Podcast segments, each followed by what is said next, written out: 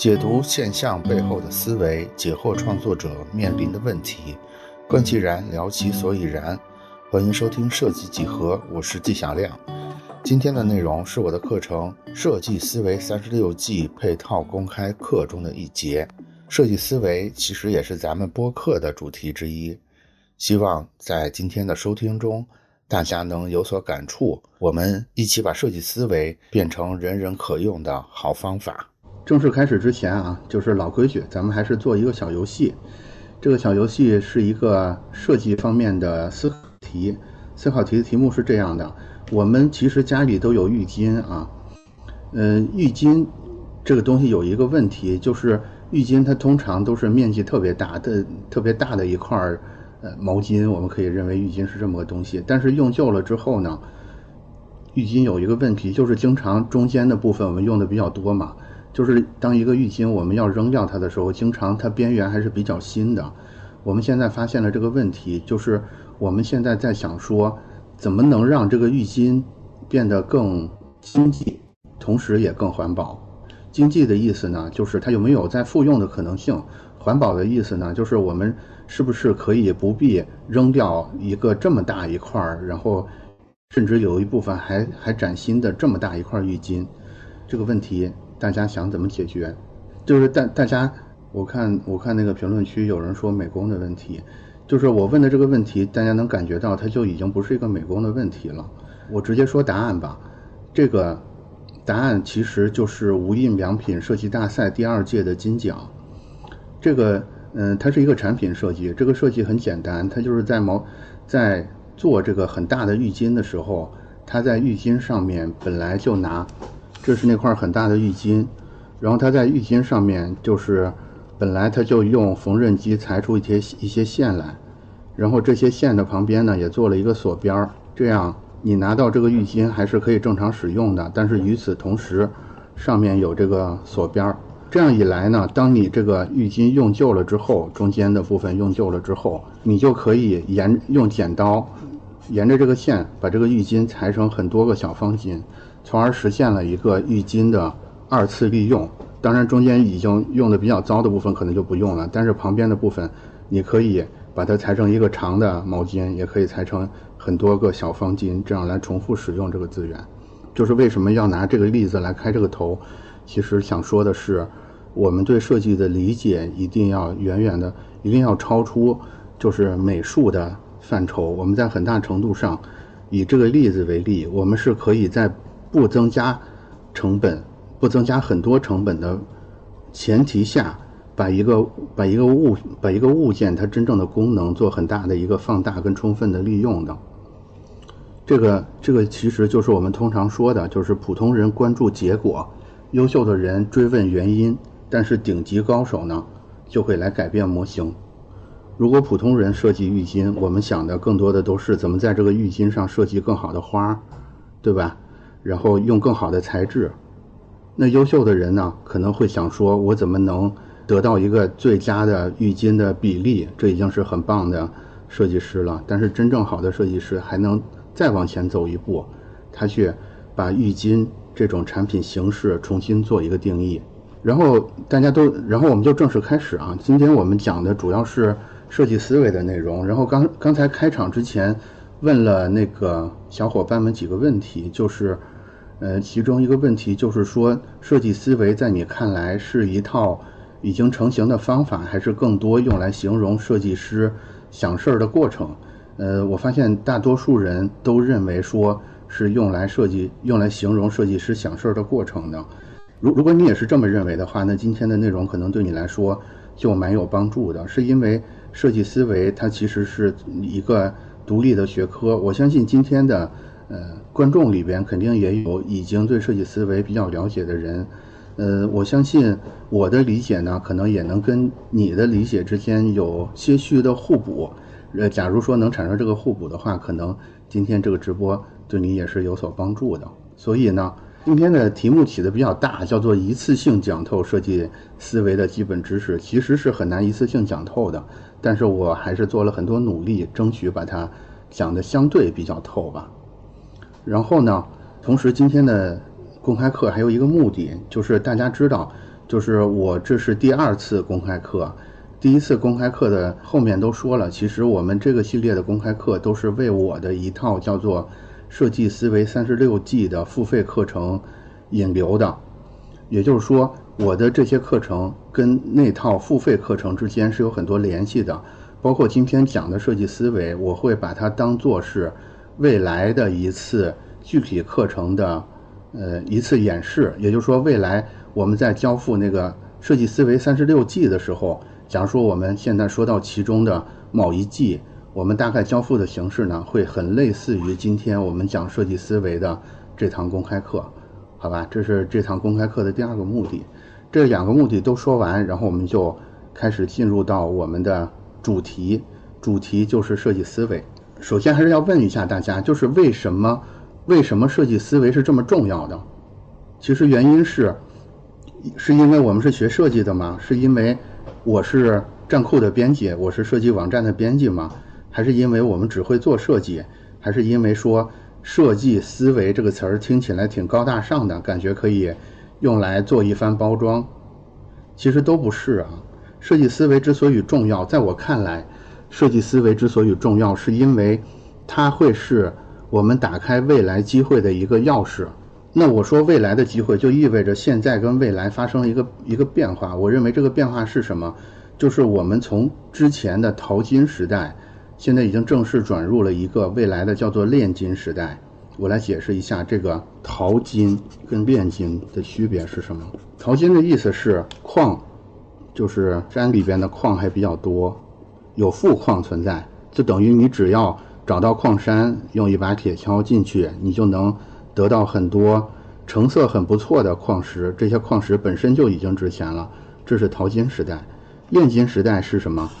你得不到富矿了，你得到的都是一些杂质很高的、有杂质的矿。你必须要把它放到这个高炉里边拿火去烧，你才有可能最终得到这些金条。我认为。现在怎么说呢？大家都知道，现在内卷特别的厉害啊。就是之前这种，你只要找到一个矿山，用一个简单的工具去开采一下就可以收获的时代已经过去了。我们现在必须要用炼金的方法，而设计思维呢，我觉得就是一个设计思维，我认为就是最好的一个炼金方法。这是为什么我一定要讲设计思维这个课程的原因。我相信，如果你听完今天我们的公开课，你也会认同我的这个观点。我先说一下为什么啊，然后今天的课里边你可以逐渐来检查我说的对不对。它为什么很重要？第一点，我觉得它是兼顾了乐趣跟效率，也就是说，它不同于别的方法是一个很枯燥的、很无聊的方法，它是一个很有意思的方法，同时它又是真的有效的。这是设计思维为什么重要的第一个原因。第二个原因是因为它兼顾了创新和规则，就是我们每次说到设计的时候，我们都会说我们是负责创新的，但是设计思维我们要知道，它不光可以创新，它同时对规则的兼容是非常好的，这是第二个原因。第三个原因是设计思维有着非常丰富的内涵和工具，也就是说，我们开头的时候我说大家都以为设计思维只是一个形容词，用来形容说。啊，设计师是很有思想的，不是的，不是的，它当然可以用来形容设计师很有思想，但是，它也是有着很具体的工具跟内涵的。今天的公开课在后面就会给大家提供一些很典型的工具，大家就能感觉到它在内涵和工具这个方面的特性。所以设计思维很重要，就是这三个原因，好吧？就是其实还有一个原因，其实还有一个原因。就是上手，就是上手是很简单的，它并不像那些理工科的东西一样，你要背那么多的公式。它很多，呃，很多时候你只要简单的理解，你就可以上手。与此同时，它也并不是那么肤浅的一个东西。就是你往深处走，它跟心理学也好，跟统计学也好，跟嗯，跟很多学科都有着极极深的绑定。所以，上手简单，同时深度也是足够的。好吧，那那我我已经啰嗦了这么多了，我们现在我们现在就开始跟大家介绍在学术上面的设计思维流派都有哪些。我要说啊，第一部分可能听起来会有点格式会比较接近于大家看到的一般的课程。就是我会做更多这个学术上面的讲解，就是某某年谁谁谁干了什么什么事儿，但是这个部分很快就会过去，所以大家先耐心的听一下学术的这个部分，好吧？设计思维这个词最早是一九八七年，一九八七年出现在一本叫做《设计思维》的书中，这本书的作者是世界著名的城市规划和设计专家。是当时哈佛设计学院的院长，叫做彼得 ·G· 罗。设计思维这个书，也就是说，设计思维这种提法，其实最早是出现在城市规划这个方向上的，叫英语叫做就是 design thinking 这个词。它为设计师和城市规划者提供了一套实用解决问题的依据。这是第一次，就是正式在出版物里边出现 design thinking 这个词。然后接，然后接下来。Design thinking 这个词就用的很多了。其实怎么说呢？我们以设计这个词为核心去串联所有事儿的这个这种思路，其实是早有的。不不只是一九八七年开始，我甚至会认为说，我们春秋战国的有一本书叫做《考工记》，考工记，我会认为说，我们的考工记里边，在春秋战国的时候，其中的很多思想已经是设计思维了。我说一下《考工记》里边的一句话跟。给大家感觉一下，为什么我这么说啊？这句话叫做“天有时，地有气，才有美，工有巧，合其四者，然后可以为良。才美工巧，然而不良，则不时，不得地气也。”什么意思？就是我们要顺应天时，然后要顺应地利，然后要去发掘一个材料它本身的美，同时配合精巧的工艺。只有这四样东西都有，我们才可以做出一个好的东西。如果我们只是找到了一个很精美的材料，然后做了很多的工艺，是不足以称为一个好的设计的。为什么？因为它不符合天时，也不符合当时的地利。也就是说，我为什么认为考工记的思想已经是设设计思维，就在于它除了要求制作精美、材料昂贵，就是材料考究之外。他还注意到了设计是有是要跟时间和地理相配合的。OK，这是呃，这是我认为的我们设计思维的起点《考工记》。当然，从学术上说，就是一九八七年的这个《设计思维》这本书。现在我们提到设计思维的时候，我们其实更多的是一种配合工业生产，包括我们现在消费商业的一个思考方式。这里边最经典的就是 Dean Brown 的这个 IDEO。就是 IDEO 对设计思维的定义，是我们现在最多被接受的一个定义。我把这个我把这个定义给大家读一下，大家感觉一下啊。设计思维是一种以人为本的创新方式，它借鉴了设计师的工具包，将人们的需求、技术的可能性和业务成功的要求结合起来。也就是说，他认为设计要满足需求。要有技术上面的可能性，同时还要有业务成功，中间的这个交集，这个交集又要求它是以人为本的，我们才可以认为它是设计思维。然后他还有一句话来进一步说这个设计思维，他说设计思维是一种通过运用者的敏感性和方法去考虑什么是技术可行的，什么是商和什么样的商业策略。能够转化为客户价值和市场机会，以匹配人们需求的学科，大概就仍然是这个图要阐述的意思。比如说，需求、业务成功跟技术可行这三条都满足的情况下，我们又要以人为本。IDEO 认为，只有这样才，只有这种运用智力的方式才叫做设计思维，好吧？一直到这儿都是纯枯燥，接下来会稍微好一点。就是我接下来会画几个图，给大家演示一下目前国际上比较流行的几个设计思维的流派和他们的梗概模型是什么样子的。第一个模型就是来自米尔斯诺曼的设计思维的方法。我我我给大家画一下这张图啊。这张图的外面是一个圆形，这个圆形呢大概分成了三个大部分，三个大部分是一个不断循环往复、嗯不断循环往复的过程。然后这个原型里边有几个步骤，这几个步骤是循环的。第一个步骤叫做移情，第二个步骤叫做问题定义，第三个步骤叫做头脑风暴，第四个步骤叫做原型，然后这一步是测试，然后下一步是实现。外面外面这三个啊，外面这三个箭头我画的有点呃方向有点错了啊。第一个箭头是大概从移形上面开始的，然后到头脑风暴下面这儿结束，这是第一大块儿。这第一大块的工作内容叫做理解，也就是说移情问题定义跟头脑风暴，我们会认为头脑风暴的头脑风暴的一半儿吧，仍然在理解这个流程里边。然后然后下一步呢，从头脑风暴开始一直到测试，这个部分呢叫做探索，然后探索测试实现原型测试实现这里呢叫做具体化。这个图要表达的是一个什么意思啊？具体化。这个图要表达的是一个什么意思？也就是说，这个尼尔森诺曼集团是个非常有名的咨询公司啊，就是他们认为我们在运用设计思维的时候，其实大概是这三个大步骤，就是首先我们要去理解这个问题是什么，然后我们要有要去做一做一些探索，最后我们要真的把我们探索的思考的结果给它实现出来，就是这三步。然后下面具体呢，就是要通过移形。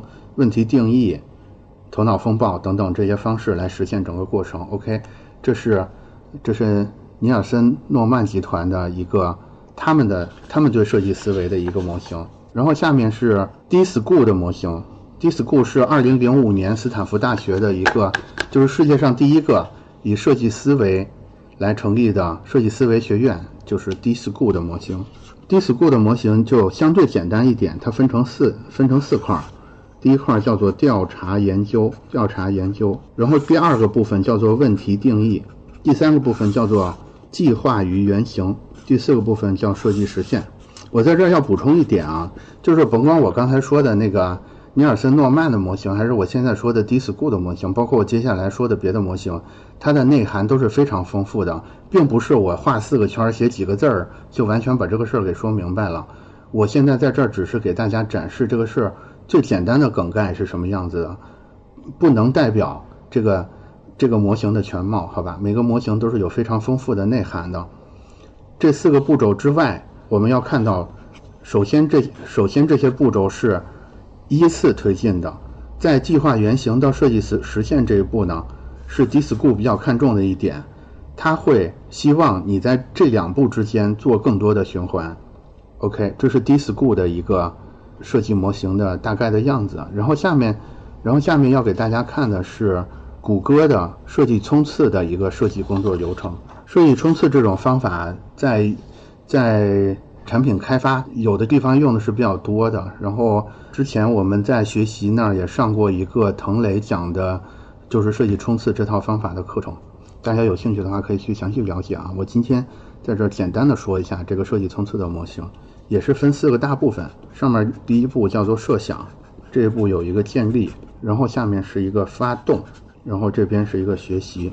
这四步首先它是可以依次循环往复的走起来的，跟前面的模型很像。它它的主张不太一样的是，他认为在设想和学习这里，我们可以做更多的循环，也就是设计冲刺这套方法是我是我个人比较喜欢的，是因为。它其实，我们与其说它是一个设计流程，我们不如说它是一整套怎么去把你们公司里边的利益相关者都叫在一块儿，用一个规定的时间，包括用它提供的工具包去进进行一个密集的关于业务发展的讨论，关于一些潜在机会的讨论，它是非常完整的一个工具包。它的核心目的在于团结非设计专业的这些人，所以它会把设计。呃，把学习跟设想这一块作为它一个很重要的循环的部分。OK，这是设计冲设计冲刺的模型。然后下面一个用户体验的我就不说了，用户体验，嗯，站库上也比较多，大家可以去看。然后下面我就我就重点来说一下那个我们之前我们上节公开课提到了提了一嘴的，就是英国设计委员会提出的双钻模型。同时，这个双钻模型与此同时，呃，其实同时也是。呃，我们在提到设计思维的时候，最常提到的一个模型，呃，我还是做一个免责声明啊，就是我提到的所有这些概念，它的内涵都是极其丰富的。我今天只是在这儿以我的理解做一个尽可能简化的阐述，大家不要在这个学术问题上去太较真儿。如果你真的对我提到的所有这些知识点感兴趣的话，关键词、基本的思维方式都告诉你了，你也是可以上网的，你可以在网上找到丰富的学术资料来供你进一步的学习。OK，免责声明说完，我来说一说双钻模型这个东西。双钻，所谓双钻，对吧？就是有两个有两个菱形的东西，这是双钻模型最典型、最基本的一个形态。然后它的左侧其实是一个未知的问题，它的右侧指向一个已知的解决方案。大概我们可以把这个模型分成一二三四四个部分。四个部分，第一个部分是我们看从一个点给它扩张成了一条线，也就是说这一步它其实是一个发散的过程。我们从一个最基本的问题开始去发散，这一步呢叫做发现。然后第二步定义，定义的意思就是我们要把发现的很多很多的线索用定义的方式再给它收缩归纳成一个假设，然后我们在这个假设的基础上再给它发散出来，这一步叫做发展，再给它发发散出来，然后我们要把发散的这些很多很多的想法跟方案再重新归纳成一个可以交付的方案。这一步叫做交付，然后我们在这四步用的主要的方法呢，分别是调研、整合、构思和实现。其实每一步里边还有很多更细分的这种发散跟归纳的步骤，在我这就不细说了。就是大家如果对国际上比较流行的这几个模型比较感兴趣的话，关键词都已经给到大家了，大家可以去搜索相关的学术资源，还是蛮丰富的。就是中文的、英文的资料都非常的多，然后枯燥的部分呢，到这儿就彻彻底结束了。也就是说，刚才那个，刚才我们分别跟大家一块儿过了一下，就是为什么设计思维很重要，然后 IDEO 对设计思维，我认为最准确的对设计思维的一个定义，以及现在国际上比较主流的几种设计思维的方法。学术的部分呢，就到此为止。接下来就进到我们今天第二部分，第二部分就是我们把。国际上比较流行的这几个方法，我们取了一个交集，也就是说，大家在观察刚才那几个模型的时候，会发现有几个元素是反复出现的。这几个元素，第一个就是我把它叫做共情洞察。共情洞察这一步的目的，我认为主要是要发现需求，发尤其是发现那些隐藏的需求。这是第一步，几乎每一个模型第一步都是这个。然后第二步。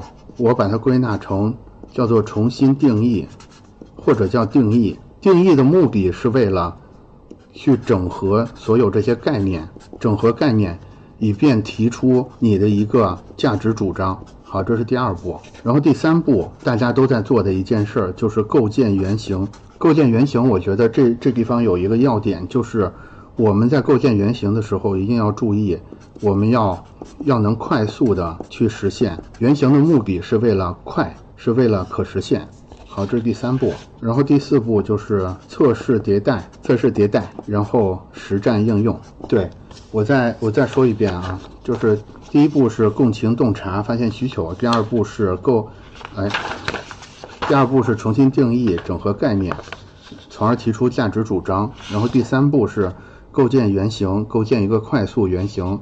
从而来测试它的可行性是怎么样的。第四步就是要不断的测试跟迭代，把它包括从实战的应用里边不断的得到数据，包括用户的反馈，来实现一个不停的迭代。好，这就是我归纳的四个部分。对，就是刚才我们说到，就是把试着归纳国内外的这些方法，然后把它归纳成了这四步。然后接下来就是接下来的时间，我们就是把这四步说一下。开头的时候我说。呃，设计思维是很活泼的一种方法，所以接下来我尽量用比较活泼的方式来说这个事儿。就是尽管我们在说的是个很严肃的知识，但是我觉得设计思维里边很重要的一点就是我们要始终保持保持一种一种调皮或者是有点儿有点儿活泼的这种状态才对，好吧？所以呢，怎么能活泼呢？我们来讲第一步的时候，我先跟大家还是讲小故事啊，就是我给大家念几句。我们人人都知道的几位大佬，他们曾经说过的话。第一位大佬是托马斯·爱迪生先生，对吧？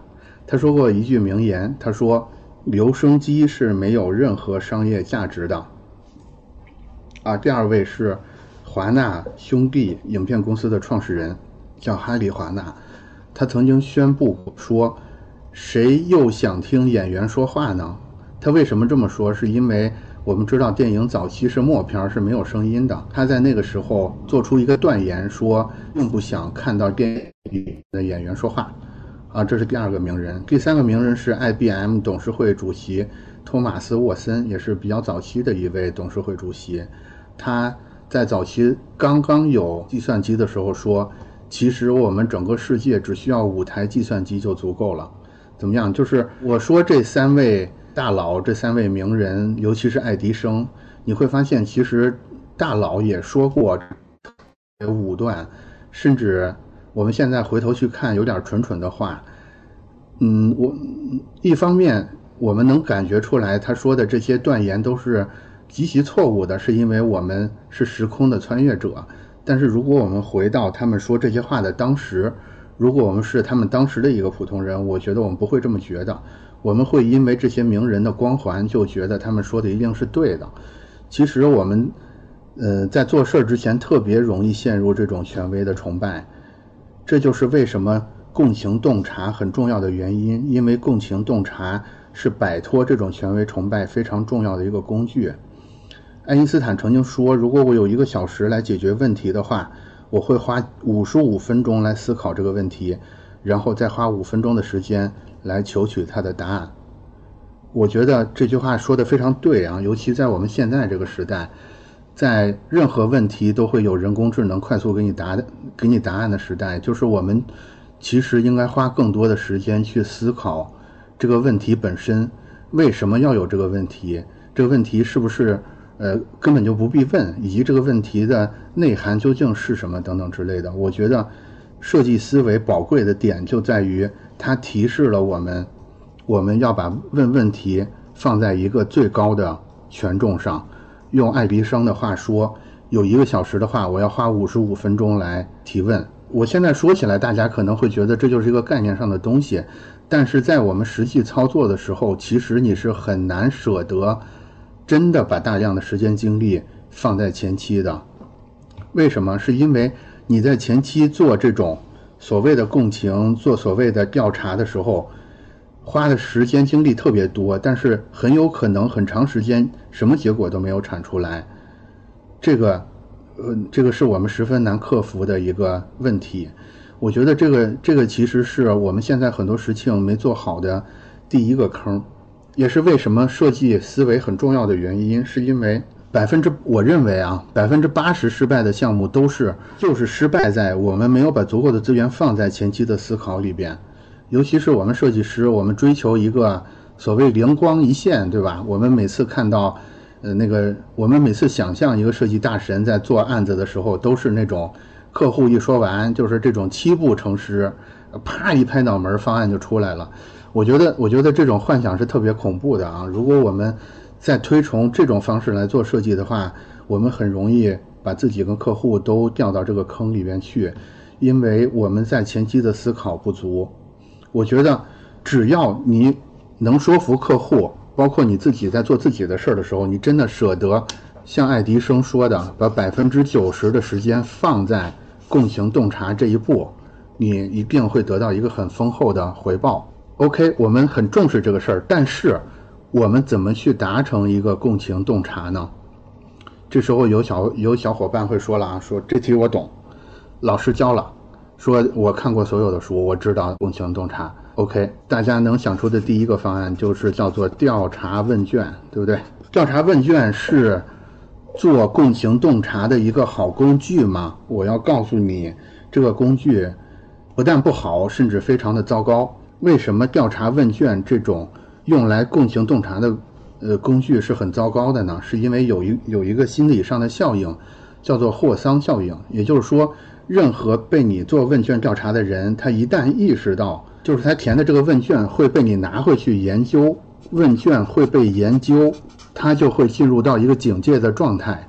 这个警戒的状态会迫使他撒谎。也就是说，你花了大量的时时间精力去街上挨个做问卷，但是你拿回来的那个问卷结果是很不可信的。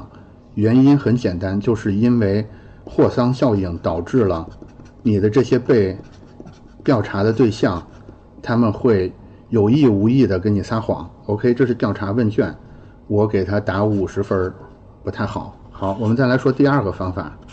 第二个方法是，如果我们呃，比如说互联网圈的小伙伴，就是对时髦的工具比较熟悉的，我们会说，哎，这题我懂，焦点小组是我们用研里边非常重要的一个工具。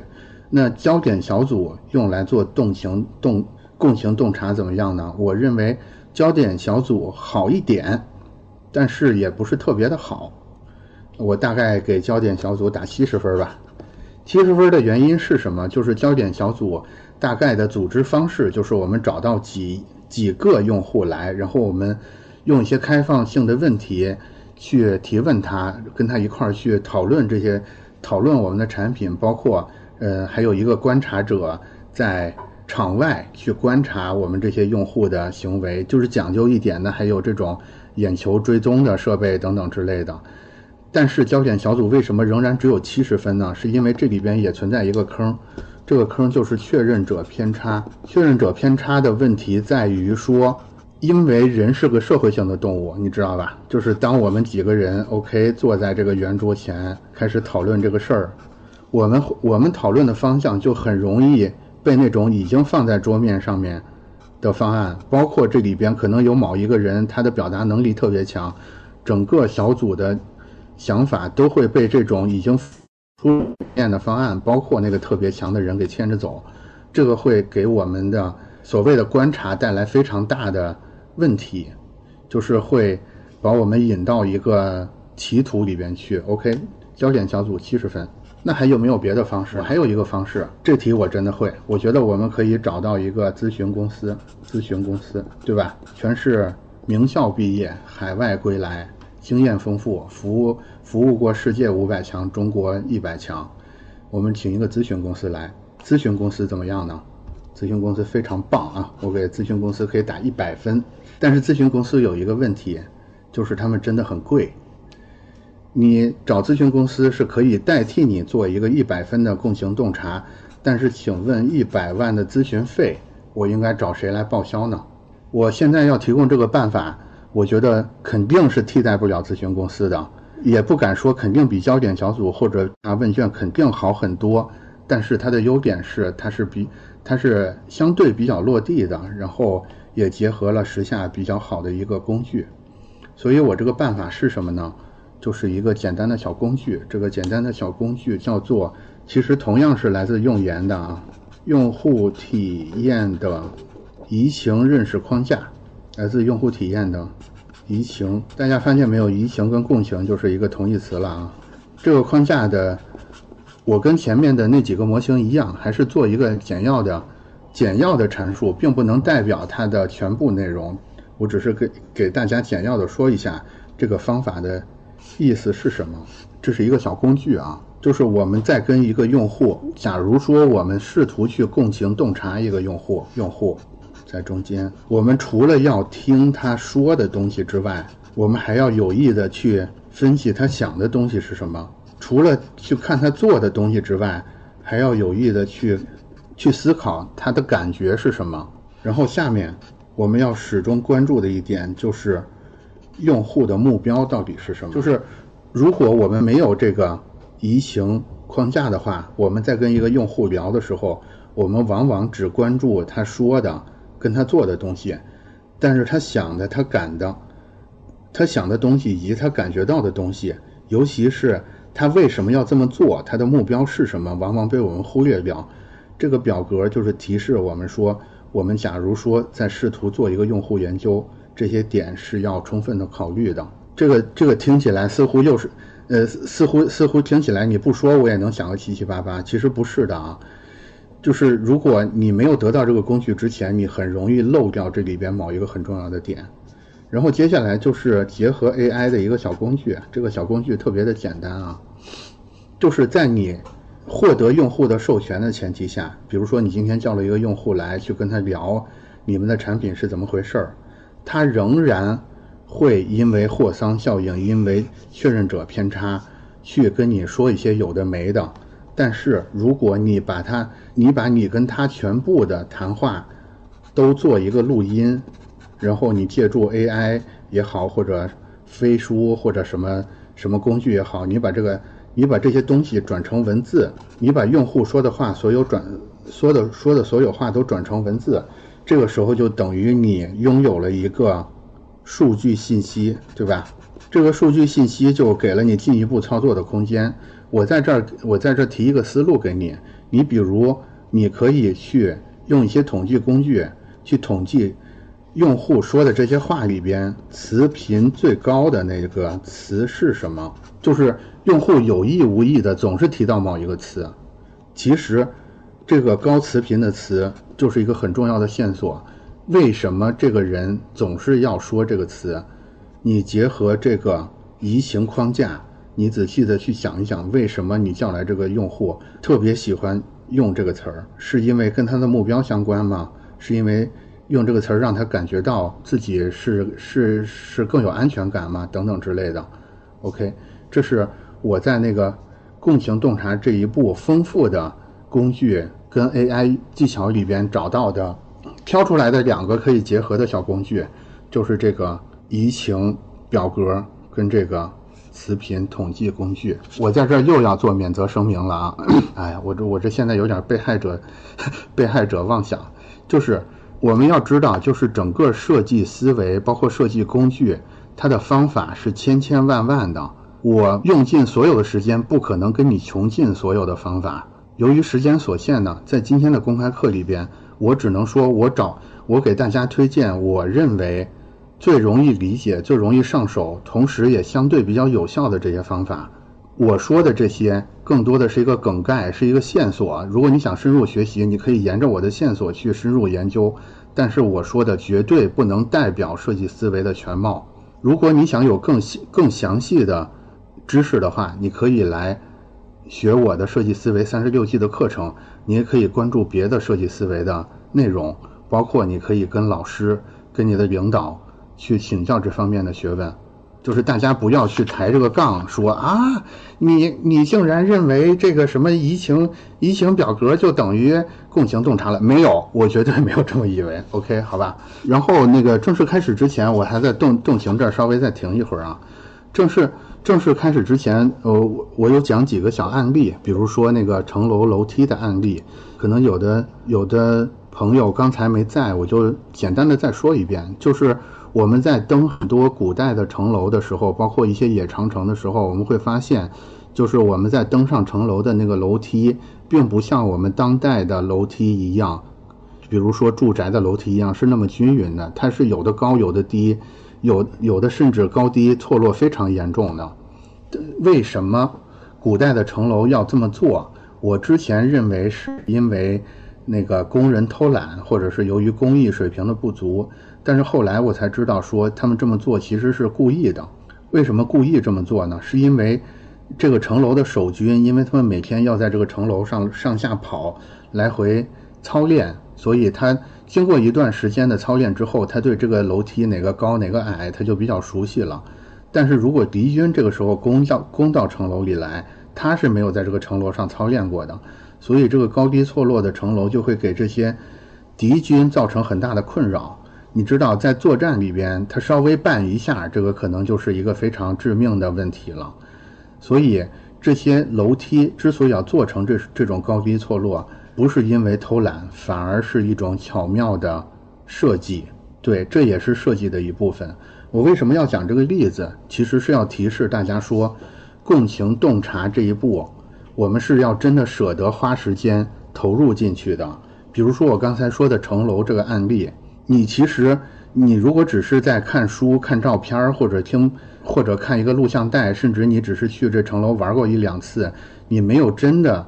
成为这个城楼的守军，真的在这个城楼上跟敌军交战过的话，你很难体会出来这个设计真正精妙的地方，你甚至也很难去主动的想出这么精妙的设计来。唯一有的，也就是说，如果你现在真的想从，我觉得很多设计师在现在这个这个时这个节骨眼儿吧，你想创业，或者说你真的想做出一番事业来，你真的想发现一个隐藏的需求，那这一步的时候，你千万要在共情洞察这一步，真的要不吝，真的要不吝时间跟你的精力。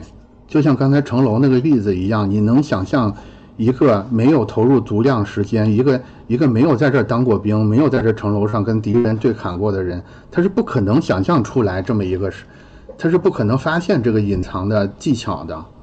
OK，但是一方面，一方面这个是很难的，另一方面，用那个高启强的话说，风呃风浪越越大鱼越贵，对吧？正因为它难。所以，如果你真的能共情洞察出一个藏得很深的需求，那它的价值一定也是非常高的。共情洞察这一步是之前几乎完全被我们略过的一步，尤其是平面设计师。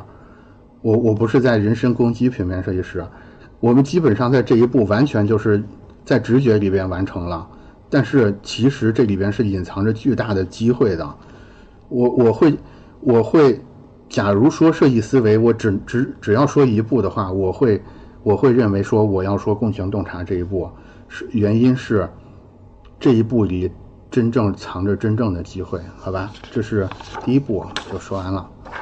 当然，其实还有很多别的，只有你共情之后才能发现的机会啊。呃，甚至我可以说，每一个真正伟大的设计，它都是。在共情这一步投入了足够多的时间精力，所以发现了一个真正重要的机会。好的，然后我们就来到第二步，叫做重新定义、整合概念、价值主张。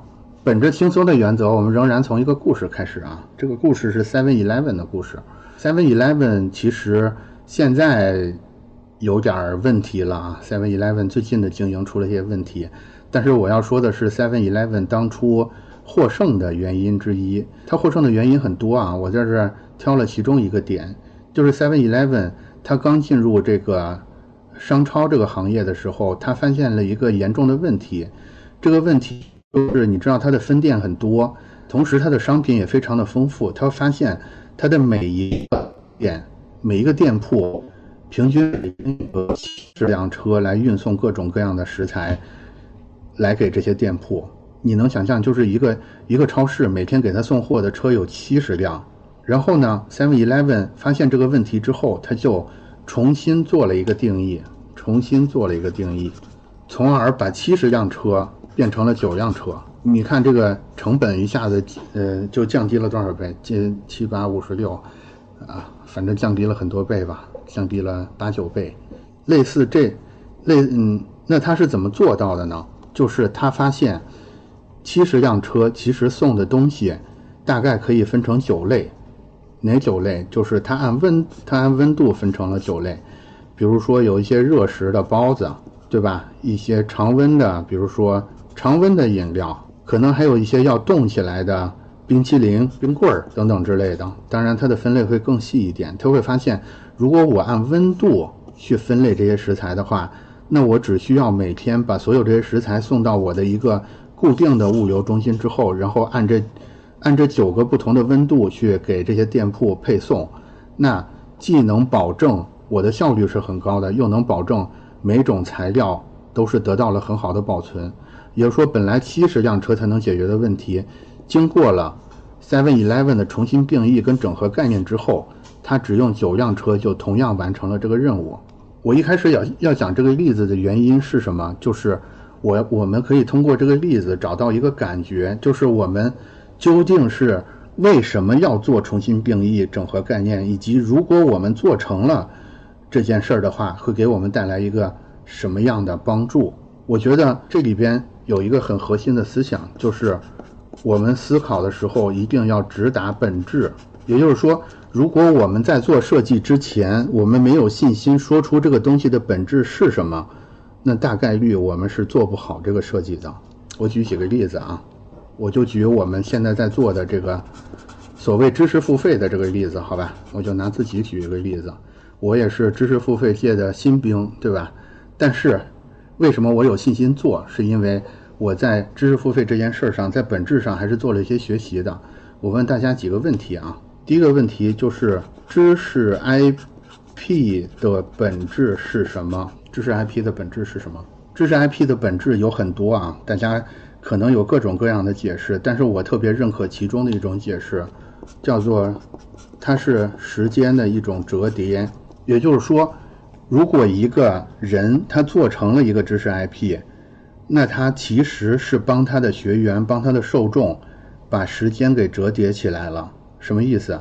就是他帮学员完成了对海量知识的一个筛选，同时他有能力把这些知识用更简单易懂的方式去传达给这些学员，所以它的本质是时间折叠，他帮帮人节约了时间，这个提高了效率，这个是知识 IP 的本质。OK。我们有人会说，难道知识 IP 的本质不是权威吗？我们不是要跟专家、教授、什么大师去学吗？OK，那在我在问，权威的本质是什么？你认为权威的本质是什么？权威的本质是借口。你仔细想一想，你认为某一个人是权威的时候，你是崇拜他吗？你崇拜的是坤哥，好吧？你不，你不崇拜。你崇拜的是那些偶像，你不，你其实不崇拜任何权威。权威有一，但是权威为什么又存在呢？是权威他在给大家提供一个实际上的便利。这个便利就是，当你有某件事想偷懒的时候，你想说服别人的时候，就像我们在开头的时候我说，爱因斯坦说，如果我们要做一件事儿，要把五十五分钟用在思考为什么问这个问题上，对吧？爱因斯坦就被我拿过来用了。他给我提供了一个借口，所以权威的本质是借口。如果你现在是个权威，你不要，你不要洋洋自得，你的功能是给别人提供借口。如果你不是权威，你也仔细想一想，其实你对权威没有什么情感纽带的，你只不过是在用它去说服别人而已。所以，权威跟知识 IP 之间是没有关系的。然后我再问一个问题：如果权威跟知识 IP 没有关系的话？教学的本质又是什么？教学的本质是什么？当我们在，比如说我们在学一个什么东西，我在教你一个什么东西，我们实际上是在干什么？是在娱乐吗？是在完成一个学费的服务吗？教学的本质是这样的，教学的本质是新可能性的示范。也就是说，我们之所以之所以要教学，是因为我们发现了新的可能性，同时我们有信心。把这个新的可能性给你打一个样，让你能看到，让你在我的，让你在课堂上也好，在什么书本上也好，你能看到说，哦，现在有一个新的可能性出现了。如果它出现的话，它可能是这个样子出现的，可我可能可以用这种方式去让这种新的可能性用这让这个新的可能性发生。反过来说是什么呢？也就是说，如果我们现在提供的这个东西是一个旧的。旧的，那我们并不是在做教学，我们一定是在干一个别的什么事儿。有可能我们也看起来也是一个人在上面滔滔不绝，下面一群人在记笔记。但是你记住，他们绝对没有在进行教学，他们在干一个别的什么事儿，比如说在拍领导马屁，对吧？教学的话，一定是要提供新的可能性的，然后一定要做出示范来，这样的才叫教学。所以，我们结合。这几个东西的定，我们刚才在干什么？我们刚才在干什么？我问这三个本质，其实我们在干什么？其实我们在定义，对吧？OK，我们现在拿到了三个定义：知识 IP 的定义、权威的定义、教学的定义。所以我现在问：如果我们想做好一个知识付费，想做好知识付费，那我们应该怎么去发力？我相信十分钟前我问你应应该怎么做好知识付费，怎么去发力，你大概会会说的。答案是我们要做一个抖音账号，做一个小红书账号，做好视频号，要去买粉丝，要去投广告，要去包装自己的简历。我们要把自己包装成一个大师，我们要在自己身上安上很多我没做过，但是听起来一听就很牛逼的案例，对不对？你会认为这是做，这是做知识付费的几个方法论，对吧？但是如果你真的认识到了知识 IP 的本质、权威的本质跟教学的本质之后，你还这么认为吗？所以应该怎么做好知识付费？我觉得要做好知识付费，就是根据时间折叠的原理，我们应该踏踏实实的把该看的书、该研究的资料真的看完，替大家看完，然后认认真真的从所有这些海量的资料里边，真的替大家选出来真正最好的那些，帮大家把时间折叠好。你不要说你知道的跟学员知道的一样多，那那那为什么要你教呢？对吧？这是第一个要做好的事儿。第二件事儿就是不要试图把自己伪装成什么权威，因为权威跟做知识付费之间没有关系。如果你是权威的话，你提供的功能是借口，你提供的功能不是学习，学习的功能是你要提供新的可能性的打样。所以，如果你要做好知识付费，第二件要干的事儿是你要让你的学生基于你提出的这个新的可能性真的成功。一个成功的学生胜过无数无数个什么大师的包装、什么伪装出来的案例。因为你要做知识付费，你要做知识 IP，大家为什么为为什么产生这个事儿？是因为学了之后可以成功，好吧？所以第二步重新定义、整合概念，提出价值主张。这一步的，我认为这一步它的思想内核是什么？就是告诉我们说，不要去做那些没有用的动作。是吧？买粉丝，包装简历，什么编一些莫名其妙的案例，就是那些东西没有用的。你认为它有用，是因为你没有真的明白它的定义是什么。你没有真的明白定义，你就不可能整合出真正有效的概念，不可能提出一个有力的价值主张出来。然后我我说了半天知识付费 PUA 了自己半天啊，我接下来 PUA 一下大家啊，我们。还是那个问题，就是传统的问题又来了。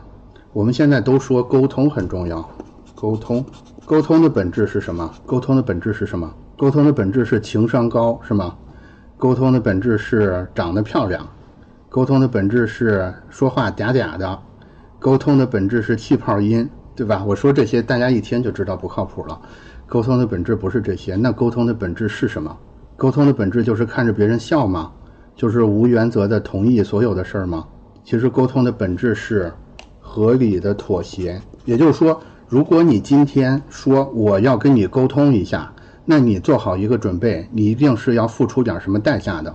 如果你什么代价都不想付出，你也你也不想道歉，你也不想花钱儿，你也不想怎么着，那你这个沟通是不可能的。沟通里边一定有妥协的成分，但是这个妥协可以是合理的。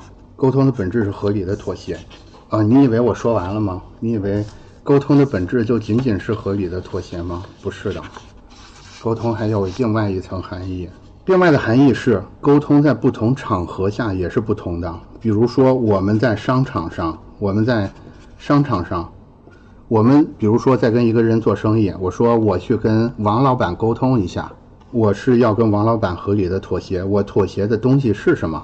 我要去跟王老板妥协点什么东西？是钱吗？是钱吗？如果你在商场上跟人沟通，然后每次沟通你就要赔钱，那你就别做生意了，好吧？商场沟通的本质是信息，你要去跟王老板交换一下你知道的跟他知道的，你们都一块赚钱，这个叫商场上的沟通。OK，我再问第二个问题，职场的沟通是什么？你跟你的领导要沟通一下。你跟你的下属要沟通一下，你跟你们老板要沟通一下，你们实际上是在沟通啥？你们在合，你们要打算合理的妥协点啥呢？假如说你是一个老板，你想跟你的总监去沟通一下，职场沟通的本质是资源，好吧？我把节奏稍微加快点儿，因为因为我们整个进度现在才走了百分之四十，这照这样下去可能会拖得比较晚了。然后还有一个亲人之间的沟通，本质是什么？如果你想跟你的媳妇儿、跟你的爸爸、跟你的女儿，你说我咱俩沟通一下吧，你们打算拿拿什么东西做个合理的妥协呢？你是打算跟他交换一下信息吗？你知道吗？初三那个谁谁谁，他这次考了多少多少分儿？你们亲人之间的沟通就完成了吗？你跟他说你这次考好了，我就跟我我我就带你去迪士尼，这是沟通吗？这可能是我们误以为的沟通，亲属之间、亲人之间的沟通应该是感情上面的沟通。就是我为什么要岔开说这个东西，为什么咱好好的设计思维课，我突然七七拉八扯的要说半天知识 IP 的本质是啥，沟通的本质是啥？沟通里边又分成三个三个场景，我为什么要做这个动作？是是因为我要告诉你，我我要通过你身边的例子，让你感觉到定义定义这个东西的力量是有多么的强大。就是当你知道。你在职场上跟领导、跟下属沟通的时候，其实你们是在勾兑资源，而不是在交换信息，不是在聊感情的时候，你才可能做成一个有效的职场沟通。当你明白你在做知识付费的时候，当权你把自己包装成权威的作用，只是把大家，只是让大家把你当成借口，并不重要的时候，你才可能把你真正的精力放在真正重要的时间折叠上。好吧，尽管我们是艺术生，我们可能本来学习的时候都用来画画了，对吧？并不是那种学霸型的人才。但是我觉得，如果你接下来有志于成为一个很好的设计师，那你一定要花很多的精力去真的找到一个东西的本质是什么。所以呢，就又来到了我们的 工具环节。如果我对一个东西一无所知，同时我又想知道这个生。这个东西的本质是什么？尤其是生意，对吧？因为我们大多数时候做的是商业设计。我我现在想成为一个很好的商业设计师，我怎么明白我服务于的这家公司，它的商业究竟是怎么一回事儿呢？在这儿给到大家一个工具啊，这个工具其实挺俗气的，我相信大家多多少少的听说过。这个相关的资料也是非常丰富的啊，我今天还是又一次的免责声明。就是我说的是一个超级简化的版本，给大家提供一个检索的作用，好吧？精益画布，精益画布这个工具，我认为是帮助一个非商业人士去快速明白一个商业究竟是怎么回事儿最好的工具。我简单的给大家画一下这个工具是什么啊？画一下这个精益画布的样子。嗯，表格有点多。这是问题，这是解决方案，解决方案。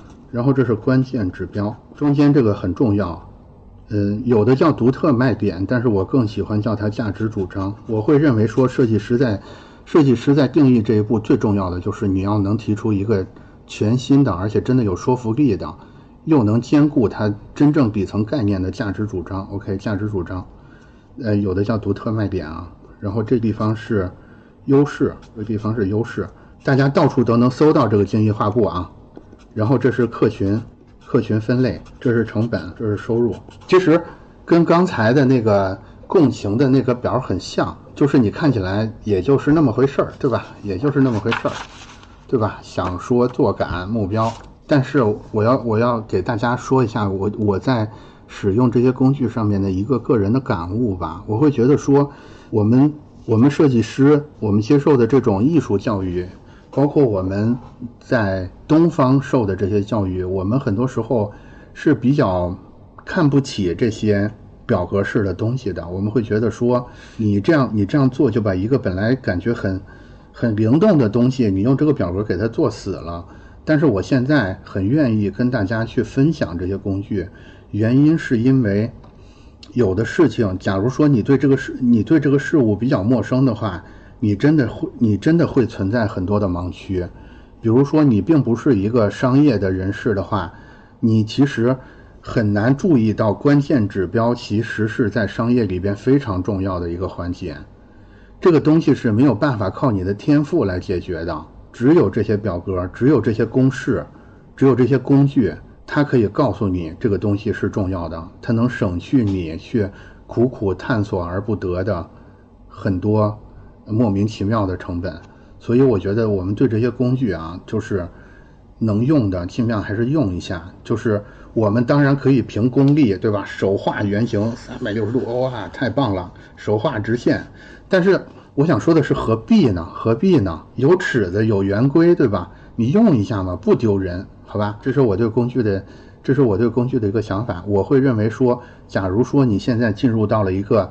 你比较陌生的商业领域，比如说你从一个呃运动器械的公司，现在刚刚跳到了一个餐饮公司，你对餐饮是怎么回事完全没有概念，那我认为你可以找来精益画布这个工具，去试着填一下这上面的这些空，你我可以保证的是，你百分之百是填不出、填不明白的，甚至甚至我都有点担心，说真正的那些商业人士，假如说他水平一般的话，他都没有能力填好这个精益画布上面的每个空。如果是这样的话，就来到了怎么去使用好这个工具的第二步，因为因为大家都感觉到了。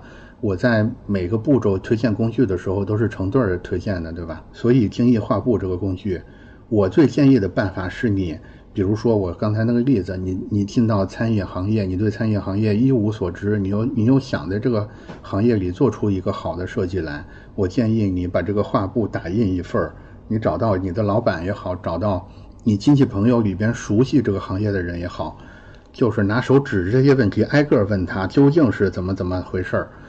你听他给你讲，如果一个人你担心他信口开河跟你说些有的没的，你可以多找几个人做一个交叉验证。你问三亿，你问三个行业专家，我认为是你用最短的时间可以明白你要服务的这个商业体系大概是怎么回事，这是成本最低的办法了，没有更低的办法了。当然，这个时候会，这个时候 有人可能会说说我们老板，我觉得也不太灵，因为。因为我拿这个表给他一看，第一个问题就就给他问住了，对吧？呃，然后又有人会说我这个我太内向了，我从生下来我从来不跟生人说话的，尤其是跟这些商业人士打交道，我简直太太恐惧了，对吧？所以我们要感谢时代吧，感谢时代，就是这个时候有一个有一个家伙事儿是可以用的，Chat GPT。如果你身边真的找不到一个所谓的内行可以请教，你这个时候可以用一下 Chat GPT。Chat GPT，我觉得它在它目前可以表现出一个中上游的水平，也就是说，你问他，比如说这个精益画布里边的这些问题，它它是完全有能力给你一个中上游的回答的。那具体我们用 Chat GPT 去填这个精益画布的步骤，大概可以分成四步啊。第一步，你要去看这个画布里你完全没有概念的那些部分，然后你去，啊，对你首先要催眠一下 ChatGPT，对吧？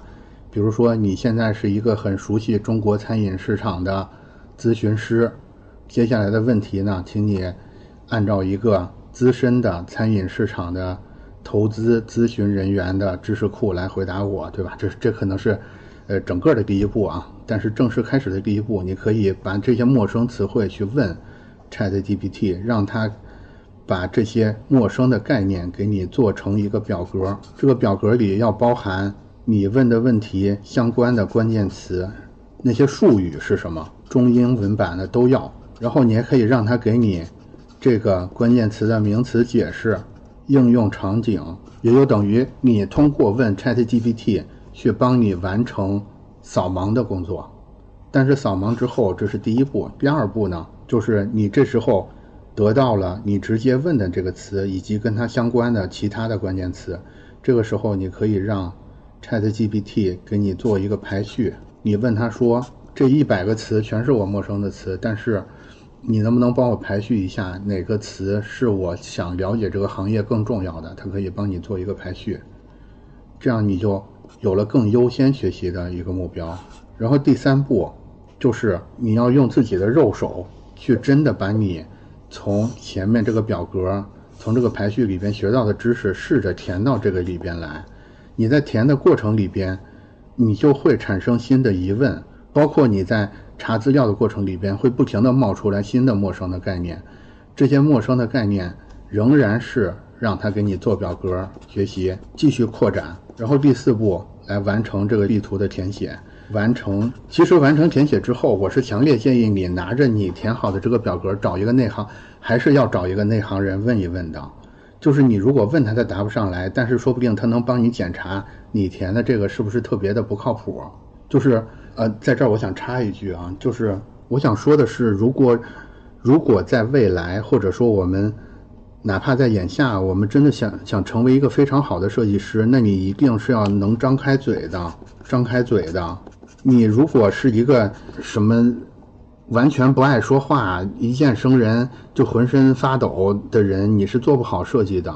因为设计这个工作，在很大程度上，他承担的任务，恰恰就是要串联各各方各方势力、各种专业知识、各种资源，所以你说话这一步说，我会认为说说话是设计师更重要的工具，相比 Photoshop 而言啊，如果你按按照我刚才提示这个工具去试着填这个画布，试着跟 ChatGPT 也好，跟业内人士也好做大量的沟通，你相信我，以你之前受这么多年的设计的训练。你是百分之百会有新鲜的想法冒出来的，百分之百会有新鲜的想法冒出来的。你之前做很多项目的时候，你感觉完全没有思路，是因为你对这件事实在太陌生了，知道吧？你只要对这件事儿有所了解，你的直觉就会告诉你很多新鲜的想法。这些想法有很多优点，你原生的想法，对吧？你不是抄的别人，然后它来自于真正。可靠的专业知识，同时，因为是你亲生的，所以你有很大的热情去把它做好。我告诉你，什么是好的设计创意？你在做、你在填这个表的时候，你在跟这些业内人聊的时候，突然在你脑子里生长出来的这些东西，他们就是世界上最好的设计创意。它大概率是有着巨大价值的设计，而且我会认为说。它就是你的原创设计，好吧？就是我们之前很多时候做设计，我们我们会主动或者被动的去抄别人，对吧？啊，谁做的好，所以我就抄他。但是你抄归抄，你完全不明白他为什么要这么做。其实他的其实他的动作里边有很多事儿是没有必要的，对吧？我还是回到刚才城楼那个例子，对吧？那个成一高一低啊啊，是恰巧是他的设计的精髓。但是万一他真的是一个施工故障呢？你把那个东西也要抄回家吗？所以利用好重新定义、整合概念的这个机会，在学习的过程里边，真的提出来属于你的那个价值主张，好吧？我觉得这个是最有价值的设计。我我先简单的回卷一下啊，刚才咱们说分四步，对吧？刚才咱们说分四步，第一步是共情，第二步是定义，第三步是原型，第四步是迭代。我们现在。前两步都说完了，然后我们现在来接着说第三步。原型是这样的啊，这个步骤其实是我们最熟悉的步骤，也就是说，其实我们之前所谓做设计，很多时候我们只做第三步，就是我大家想一想，我刚才说那个说那个画面啊，就是客户提完需求，然后某位天才设计师一拍脑门，当场当场就在纸上画出了呃一个草图，然后从此之后。然后其他客户纳头便拜，从此成为这个经典设计，对吧？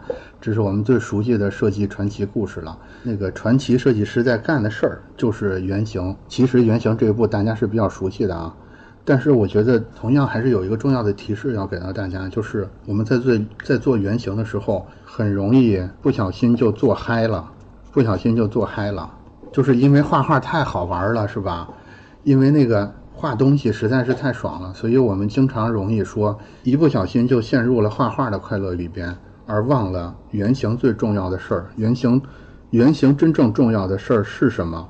就是怎么做才有用。如果如果你说原型，你要跟画画做一个比方的话，我会把原型等同于草图。我们在构思一个草图的时候，真正重要的不是每个局部有画的有多么的精彩，而是说我们要对整个布局。整个构图、整个意图有一个真正全盘的考虑。如果你现在在做做设计的话，你要在这个草图构图的基础上更进一步的想到它究竟能解决一个什么样的商业问题。我们回到，大家还记得我们一最开头的时候说 IDEO 那个概念的时候说的吗？就是它其实是需求、技术以及商业目标三者的交集。这个是原型这一步真正重要的东西，大家还记得那？这是真正重要的东西。你从原型这一步就要始终想着这三件事儿：需求、技术、商业目的。商业目的也好，或者别的什么目的也好，他们三个的交集才是有效的设计。这里边没有审美，审美或许是需求里边的一部分而已，还有更多别的事儿的。我还是照例还是讲一个小故事，讲一个小故事，便于大家理解。原型，尤其是一个快速原型，它的威力能来到什么样的程度啊？这个故事是一个各种商学院里引用还比较多的故事，所以可能有一部分同学听过了。就是说，一九九零一九九零年的时候，国际慈善组织的一个专家叫做杰里斯特宁，他被派到越南去帮助解决越南当地这个农村儿童营养不良的问题。大家都知道，越南哪怕到今天，它的经济发展都是比较落后的，尤其是卫生状况比较差，所以当地农村的儿童他们普遍存在营养不良的问题，而且由于他们经济比较落后嘛，所以农村妇女，呃，基本的营养知识也匮乏，然后政府也完全没有预算支持，这个听起来是个死局，对吧？边远山区，经济落后，愚昧。那这个杰里斯特宁要又几乎没有预算支持，在这种情况下，假如说把你派到一个贫贫困山区、一个落后地区去解决什么儿童营养不良问题，你是不是已经崩溃了？你觉得完全没有办法解决？但是我要告诉你的是，斯特宁最后最后竟然就把这个问题解决了，没有花钱，没有高科技支持，在一个很贫穷、很愚昧的地方，竟然硬生生的就把营养不良的问题解决了。他用的办法是什么？就是他观察了一下这些边远山区的孩子，他会发他发现了一个问，发现了一个亮点。这个亮点就是，尽管大家都很穷，但是有的家庭的孩子就相对好一点。所以他就在想，为什么有的孩子，为什么大家都吃不上饭，是吧？都很穷，都营养不足，为什么有的孩子就相对好一点呢？然后他就仔细观察了这些相对健康的孩子，他们的妈妈，就发现这些妈妈其实有三点是不同的。第一点，比如说这些相对营养状态好一点的孩子，他们的妈妈会主动的喂孩子吃饭，而其他的家庭其实就是放养嘛，爱吃不吃。这第一点。第二点是，其他家庭的孩子跟大人一样，就是每天吃两顿饭，但是这些营养。营养状态相对好的孩子呢，每天要吃四顿饭。他不是吃的比别人多啊，因为大家都很穷，吃的都一样多。但是他是把两顿饭分成了四顿饭来吃，这是第二点不同。第三点就是他会发现这些这些好一点的妈妈们，他们会把这种，呃，河沟子里边的小鱼、小虾、小螃蟹，尤其是红薯叶子捣碎了，去拌在米饭里边给孩子吃。这些小虾、小螃蟹其实都小小的，其实没什么肉，在当地其实是很常见，也也并不值钱的东西。甚至其他的家长会认为说这些东西是一种喂猪的东西，就是红薯叶子什么的，不应该给孩子吃。但是这些营养状态稍微好一点的家庭，他们的妈妈就会喂给小孩吃，所以他就把这三个方案推广了开来，就果然得到了，就果然极大的改善了这个。越南农村儿童营养不良的这个问题，我为什么要讲？为什么要讲这个故事啊？讲这个故事的原因，就是要让大家体会一下原型的力量。原型的力量，就是那些能把孩子喂得相对好一点的妈妈，其实他们就是一些很好的原型。怎么说呢？其实，类似这些妈妈的这样的好原型，在我们的生活里是特别常见的。就是熟悉我的播客，我之前有一期节目。呃，就是我的播客叫设计几何，之前有一期节目叫野生设计，其实说的就是城中村里边那些看起来土土的，然后奇形怪状的设计，他们是怎么回事儿？呃，我觉得类似这种就是人民群众想出来的野生的这种解决方案，其实非常多。就像这个妈妈一样，其实他们是很多真正伟大设计的原型。只要你愿意蹲下身去仔细的看，你就可以从这些。嗯，丑丑的甚至怪怪的东西里边得到非常重要的提示。我觉得所有所有这些野生的设计，它都有一个统一的特点，就是它不漂亮，甚至不创新，但是它非常的有效，就是它把需求、目的跟技术做了一个非常好的结合。就是我们说这三点的时候，并不意味着一定存在高技术，一定存在一个。很很高端的需求，以及一定有一个非常复杂的目标，不一定的。我们追求的是这三个东西的最大合集，而不是说我们要追求在某个方面上无限的豪华、无限的精美。这个是我觉得我们设计师要摆脱的一个很重要的惯性思维，因为我们太习惯于去做那些豪华漂亮的东西，往往忽视了真正有效的东西是什么。我觉得在原型这一步。唯一重要的事儿就是快速。如果你有能力用半个小时就做出一个原型来，一定比那个慢慢吞吞，一定要用，一定要描龙画凤才能做一个原型的那个人跑得更快。你和你的客户将一块儿战胜那些慢慢吞吞在那儿描眉画眼儿干些其实并不重要事儿的人。OK，好吧，原型这一步，其实我觉得，嗯，因为大家相对比较熟悉，所以我在这儿就不做那么复杂的阐述了。然后我们还是进到一个简单的工具以及一个跟 AI 结合的办法，好吧？然后原型这一步，我给大家提供的工具，秉承着我刚才说的野生、快速、野蛮，我给大家提提供的工具叫做废纸板。是的，就是那种你收快递。你买东西外面包的那种土黄色的瓦楞纸的那种箱子，我觉得这是世界上最好的原型工具。原因是什么？就是它随处可见，而且极为便宜。为什么推荐这么土的东西？为什么我要在这么高端的话题里边说这么土的东西？是因为真的，你敢不敢用废纸板去做原型？我觉得就代表了你是你是不是真的有设计师的精神，就是你是不是真正的认识到了设计师真正重要的工作究竟是什么？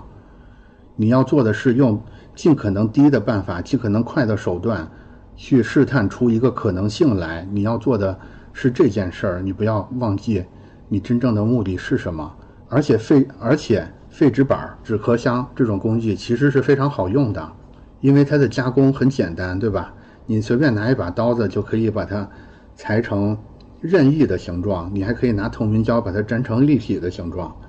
比如说，你现在是你现在是一个手机的设计师，这个时候你还没有手机这个东西，呃，你现在突然突发奇想，你觉得哎，我们是不是可以做一个小立方体的东西，然后用手指在上面就可以滑动？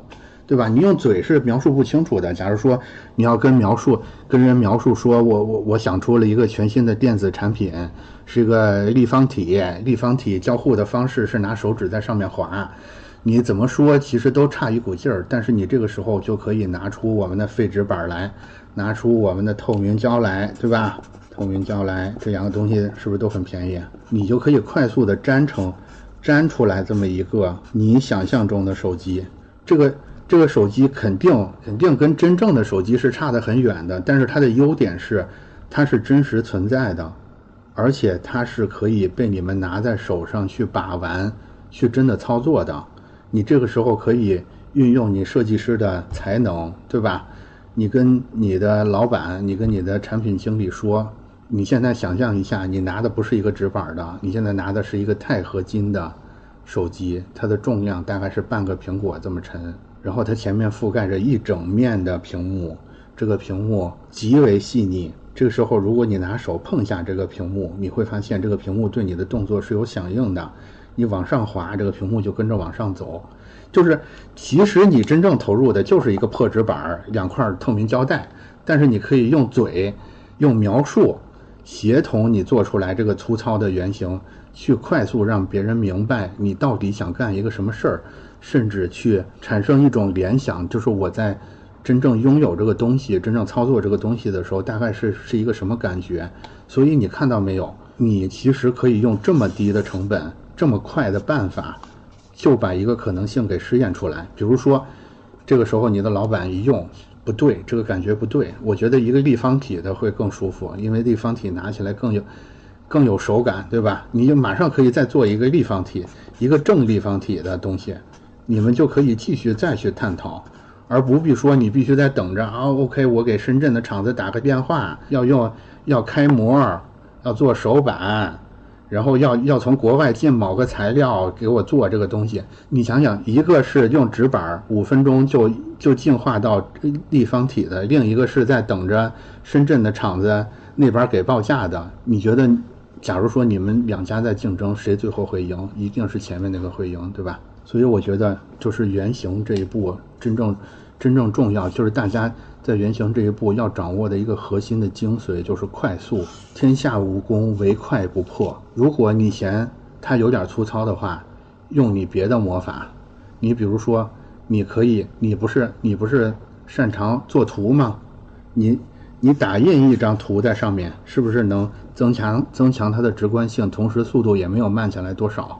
你想想办法嘛。就是我觉得原型这一步，一个是你要关注真正的问题，另外一个就是你要追求快，这两点一定要做到。然后我刚才说原型这步要要说一个跟 AI 结合的事儿，对吧？我没忘。AI 是这样的，就是 AI 现在我不知道大家用的多不多啊。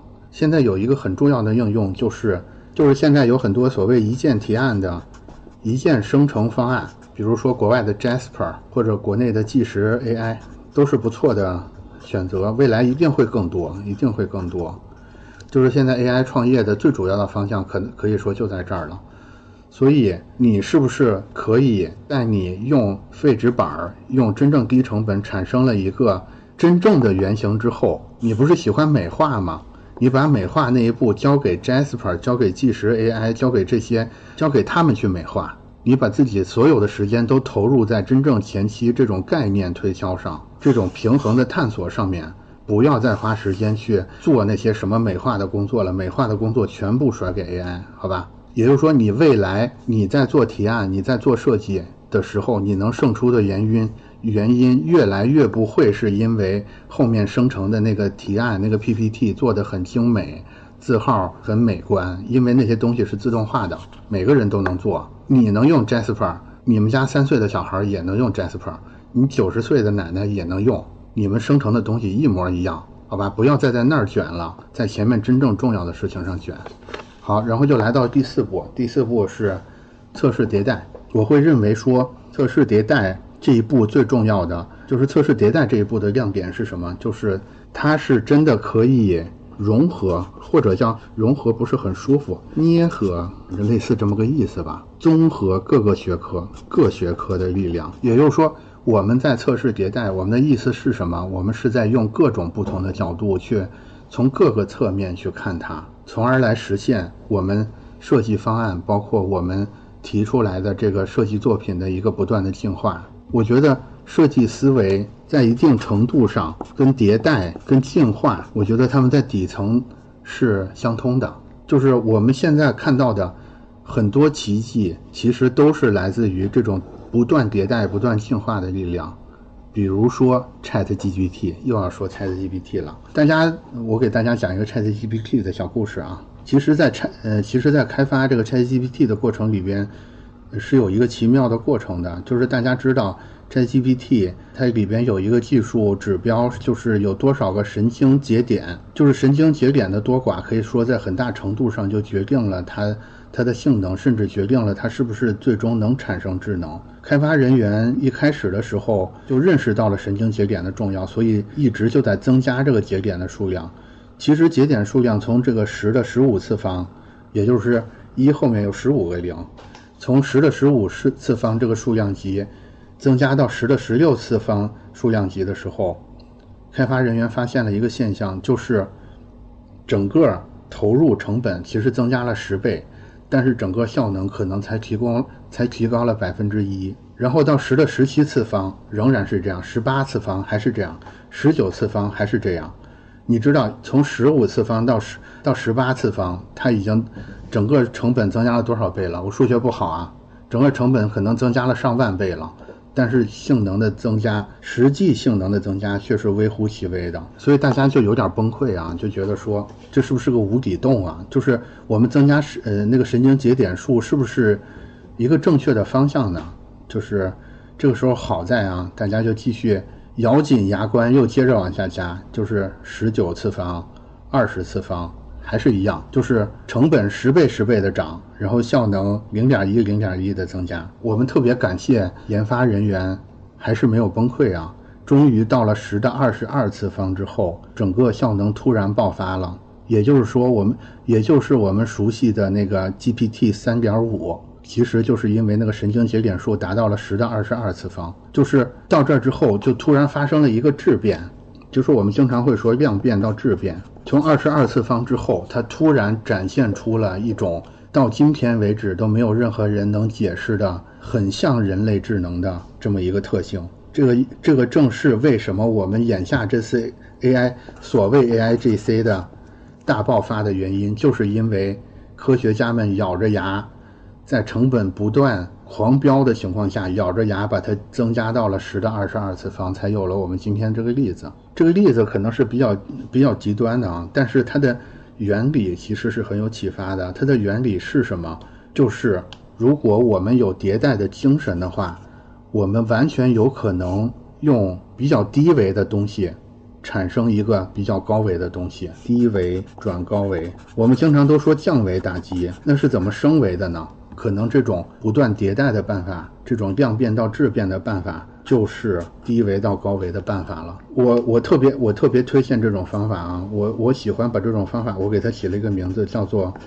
宝箱式冒险，什么叫宝箱啊？就是大家都玩过那种比较老的那种探险游戏，就是你指挥一个小人儿，就是那种 RPG 游戏，在地图上走，走的走着走着就会出现一个宝箱，对吧？那个宝箱里边能开出什么来，其实是不一定的，有时候是钱，有时候是顶级装备，也有可能里边有一个怪物会打你一顿。这种就叫宝箱式冒险。我觉得宝箱式冒险是我在测试这一步推荐给大家的一个方法，就是你一定，假如你有机会进行宝箱式冒险的话，你一定一定要进行。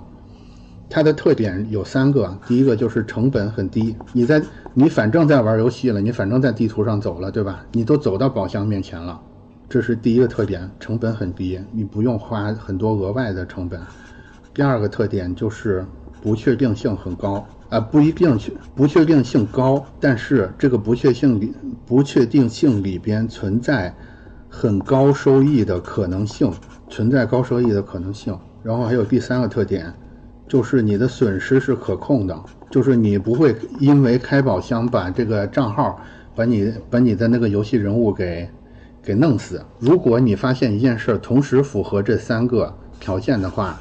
我建议你百分之百要去做这个冒险，好吧？我又用了极，又用了极限的描述了，就是如果你做一件事儿成本很低，比如说你每天都要路过这个地方，你反正都要干这件事儿，已经付出成本了，这是第一个。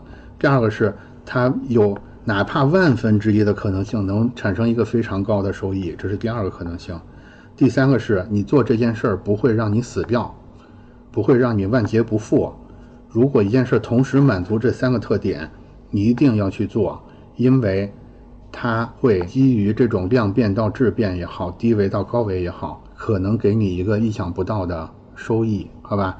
然后，呃，我觉得测试的精神大概就是进化的精神或者迭代的精神，然后办法就是宝箱冒险。到这儿就来到了我们的小工具和 AI 小技巧环节，对吧？然后其实就来到我们最后一个单元，对吧？最后一个单元就是测试迭代这一步的那个小工具以及结合 AI 的方法，不是小工具了，其实是一个小方法。这个方法其实就是所谓的，就是以便签纸这种工具，以便签纸串联的头脑风暴以及笛卡尔坐标。我来解释一下这句话是什么意思，就是这个方法从头到尾，其实我们都要使用一个重要的道具，就是便签纸、便签条，就是那种有一面有不干胶，然后另一面可以写字的那个东西。头脑风暴大家是比较熟悉的，然后网上网上也好，书上也好，有大量头脑风暴怎么执行的方案。笛卡尔坐标大家都都知道，但是可能有点对不上号。笛卡尔坐标的意思其实就是一个十字象限，用十字象限上面定义的方式，把一个问题给它分成，呃，按一定的逻辑吧，分成两种变化的趋势，以及通过这通过这个这个坐标把一个把一个整体分成四个部分。对，这笛卡尔坐标，我简单的我简单的说一下怎么用便签纸串联头脑风暴和笛卡尔坐标啊。具体执行的方法是这样的，就是你要邀请到你和以及以及你的设计任务相关的人，比如说，比如说你现在要给一个水杯的厂家做品牌设计，那可能那可能相关的人就是这个水杯厂家的厂长，然后他的这个董事长，呃，他的总监，你这边的你这边的设计总监，甚至可能还有一个。他负责销售的人等等，你把这些人都邀请到一起之后呢，你们要一起进行一个头脑风暴。头脑风暴的主题可能就是我们这个水杯厂的品牌应该怎么升级。头脑风暴的具体执行我就不说了啊，大家可以在网上找到非常丰富的呃资料，甚至你自己就执行过很多的头脑风暴。我们跟传统头脑风暴不一样的点是，我们要求你在头脑风暴的过程里边，每个人至少填十个跟你这个主题相关的便签纸，就是在便签纸上写下他对这个事儿的一个灵感、一个想法是什么。他都填完之后。然后就来到了我们结合的这个部分，就是我们的这个笛卡尔坐标，对吧？我们可以就眼下这个问题去定义一下这个坐标系是什么。比如说，我们现在在做的是一个水杯的品牌升级，那我们想一想，一个水杯的品牌升级可能重要的地方是什么？呃，可能重要的两个最重要的两个元嗯要素是什么？我可能觉得第一个重要的是是不是有商业，是不是有商业价值？那可能跟商业价值相对的，就是就是不太有商业价值。然后纵坐标，我们再想另外一个可能跟水杯的品牌相关的，可能是美观或者是不美观。这个这这两个坐标系是可是可以根据具体的情况重新定义的。定义完之后，你就等于用你在一个巨大的黑板上把这个东西把这个坐标定义好，然后你就邀请大家上来把自己的便签纸逐一的贴到这个上面去。这个过程你们可以用讨论的形式进行，比如说他一边贴，比如说这个时候你们安排一个主持人，安排一个主持人在这儿，这个主持人去监督大家贴的时候是不是贴到了对应的区间。如果有问题的话，大家可以一块讨论，对吧？它究竟好不好看呢？它究竟有没有商业价值呢？这样你就得到了一个分布在整个坐标系里边的很多很多的便便签纸。那那些没有商业价值和不美观的，如果一个方案落到这个区间里，是不是就肯定不肯定不用讨论了，就不用要了？然后理论上这里边是价值最高的那些，对吧？这两个可能待定。我觉得接下来可以，呃，可以邀请待定区的大家再重新再做一轮发言，就是为什么为什么我我觉得我这个想法是可以放到这个优胜区里边来的，大家可以争取一下。这样等于你用这种方法把这个这两个区的也避掉了，这样你就从一百个想法里边可能筛出了十个十个想法。这十个想法，这十个想法你可以邀请在座的人再做一轮投票，比如说每个人发一个更小的贴纸，每人三票，去给在这个区间的投票。用这种方式选出最好的那个方案，或者最好的两两三个方案，然后这两三个方案其实又可以作为一个母题，重新回到头脑风暴的这个环节里去。就是基于这个方案，你能想到什么主意？想到这些主意，你再重新再设定一个坐标系，再去做这个分布，再做一个投票，就是不断的循环。大家还记得我们这一步的这一步的主题是啥吧？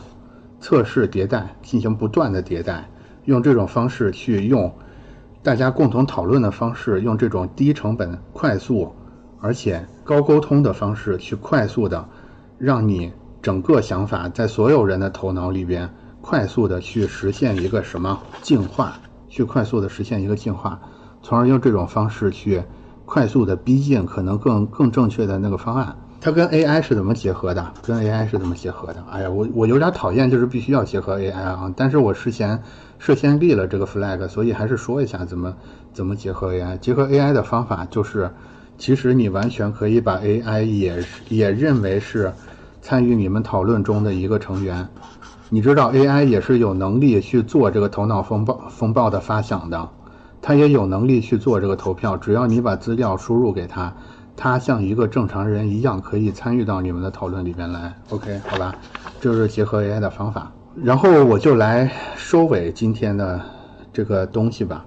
我觉得，我们就以最后的这套方法为例。我觉得，为什么设计思维整套方法在我看来是特别棒的？大家还记得我在开头的时候说 AI 的优点？我在开头的时候说设计思维的优点的时候，我说它有这几个优点：兼顾乐趣跟效率。兼顾创新跟规则，有丰富的内涵和工具，同时上手特别简单，又有足够的研究的深度。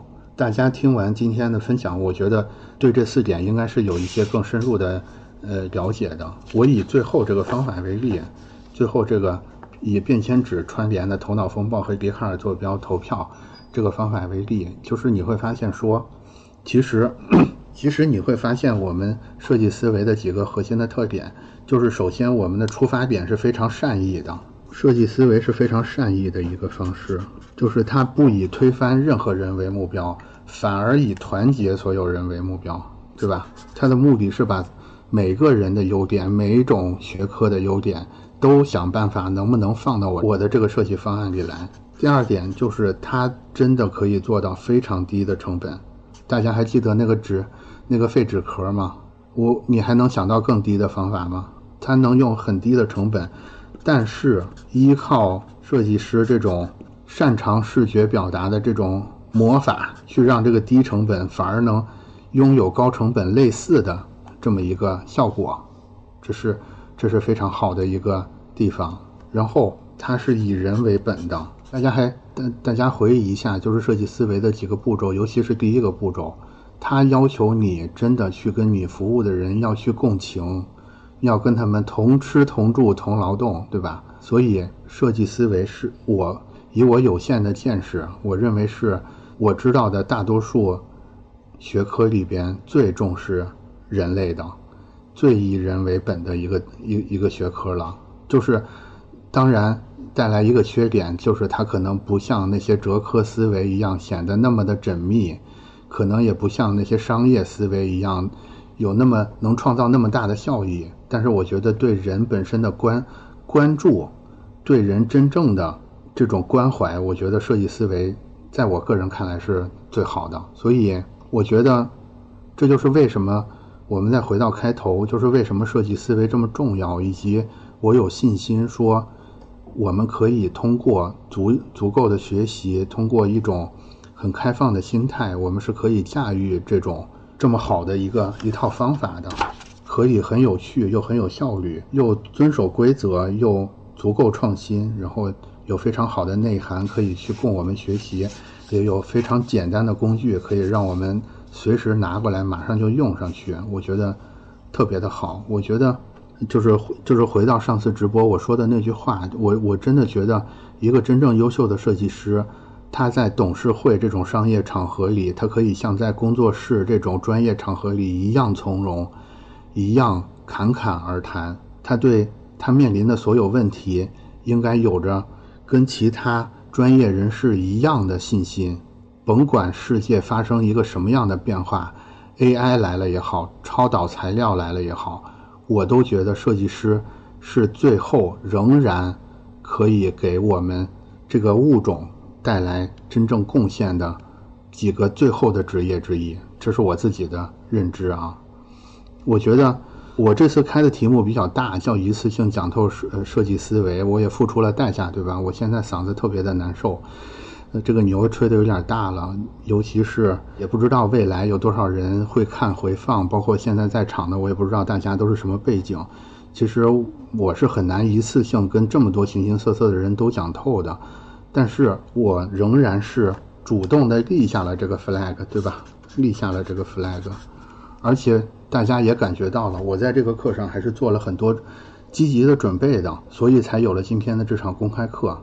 而且以后的设计思维三十六计也好，我会继续用用这种心态来做。我觉得，我尽管主要的工作是一个设计编辑，我没有像其他的设计师一样有很多知名的设计作品，但是我觉得我在设计思维，我在设计师精神上不弱于任何一个设计师。为什么今天这堂公开课就是例证之一？未来。的设计思维三十六计会是更好的例证。我的播客也好，我做的其他事儿也好，我觉得我都是在践行设计师这种活泼的、充满乐趣、永远找最最低的成本、关注真正核心的问题。我觉得我始终在提醒自己，像一个真正的设计师一样去做所有的这些事儿。然后今天内容就是这样。然后谢谢大家的。陪伴和聆听，我希望我今天的这个大言不惭的示范，可以让你在某几个时刻吧，感觉到设计这件事儿的快乐，这件事儿的价值所在。假如说你有一两个瞬间感觉到了，哎，做设计似乎还蛮酷的，那我觉得我就太开心了，好吧？所以今天的内容就是这样。然后大家有什么问题，我来看一下，好吧？做得好就苦，做得差就苦，是的，对，就是甭管多神奇的方法都不能代替你的努力，我是这么认为的。就是工具越发达，其实整个竞争是工具越先进或者越神奇，其实整个竞争是变得更难的。但是难，我在这儿，我在这儿要明确一点，难不等于苦，好吧？我我现在嗓子很疼，我说不出话来，但是我一点都不觉得苦。我觉得超开心，我觉得我比上一次公开课进步了非常多。然后我觉得我认真准备的很多例子，我似乎也在评论区里边看到大家有点共鸣，我特别的开心。我我觉得难归难，但是不一定苦。如果不苦的话，你就可以挑战更难的东西。那句话叫什么？如果你不曾受苦，你就不用报复，对吧？所以，我们我们很多时候，我们真正的痛苦其实不是不是来自于这种肉体上面的痛苦，反而是来自于说，我们有很多志向没有得到伸张，或者说我们没有得到一个正正常的对待，让我们觉得我们要用更极端或者更更非理性的方式来报复这个世界。如果我是觉得用设计的方法可以让所有人都不必受这个苦，对吧？就是。甭管你是个什么角色，我都会邀请你来到我们的这个头脑风暴的会议上。我们会像尊重视 CEO 的意见一样重视你的意见，因为我们是打心眼里相信那个最好的主意完全有可能从一个保安的嘴里说出来。我们是真诚的相信这一点，不是一种油腻的什么呃高情商的相信，好吧？不拖腿就是进步。就是美工这个词，我跟大家，呃，我跟大家道个歉啊。我是当时写名字的时候一秃噜就写了美工。我对美工这个工作没有任何的建议，没有任何的问题。包括今天下午我们在那个直播群里边讨论讨论的时候，我还说，其实真的，如果我们能成为一个匠人，能成为一个能有能力制作一个真正精美的东西，像像一个匠人一样度过一生，我觉得可能才是最完美的。因为我们有的人是美术出身，有的人可能是有的人可能是非美术出身，但是但是做设计有一个很大的快乐，真的是一种心里有体验，对吧？我觉得在做事儿的时候，这种快乐是很直接的，这也是为什么。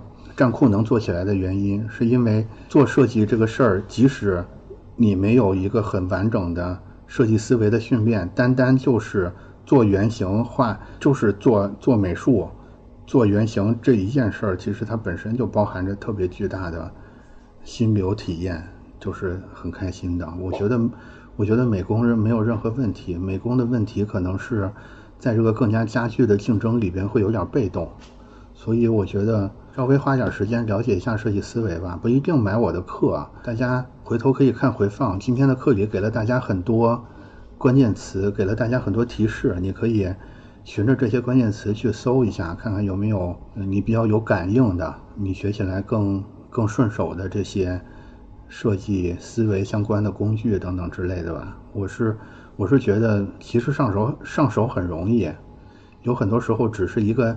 只是你敢不敢，你想不想，你愿不愿意，你相不相信的问题，不是什么很难克服的点。我如果如果美工或者是匠人也愿意稍微了解一下。设计思维的话，我觉得不得了的，就像上次公开课一样。我我写的那个设计师公式里边，我再我再复习一下设计师公式啊。设计师能力等于设计方法或者叫思维乘以显性加隐性能力。我上次也说，就是隐性能力这块儿其实是最难攻克的。其实隐性能力谁谁的隐性能力最多呢？就是美，就是所谓的美工。所谓的匠人，其实他们手里拿着巨大的财宝，而且这个财宝怎么说呢？藏得非常深，人工智能也好，或者是钱也好，都是没有办法去替代掉这个隐性能力的。我我想说的是，你有这么好的宝藏，如果你愿意在设计方法上稍作研习的话，你一定可以爆发出更大的能量来的。啊，我看看这个问题是不是一线设计师以后很难。找工作而更适合开工资、开公司。嗯，现在人也不太多。我说实话啊，我是就我觉得是的，我觉得是的。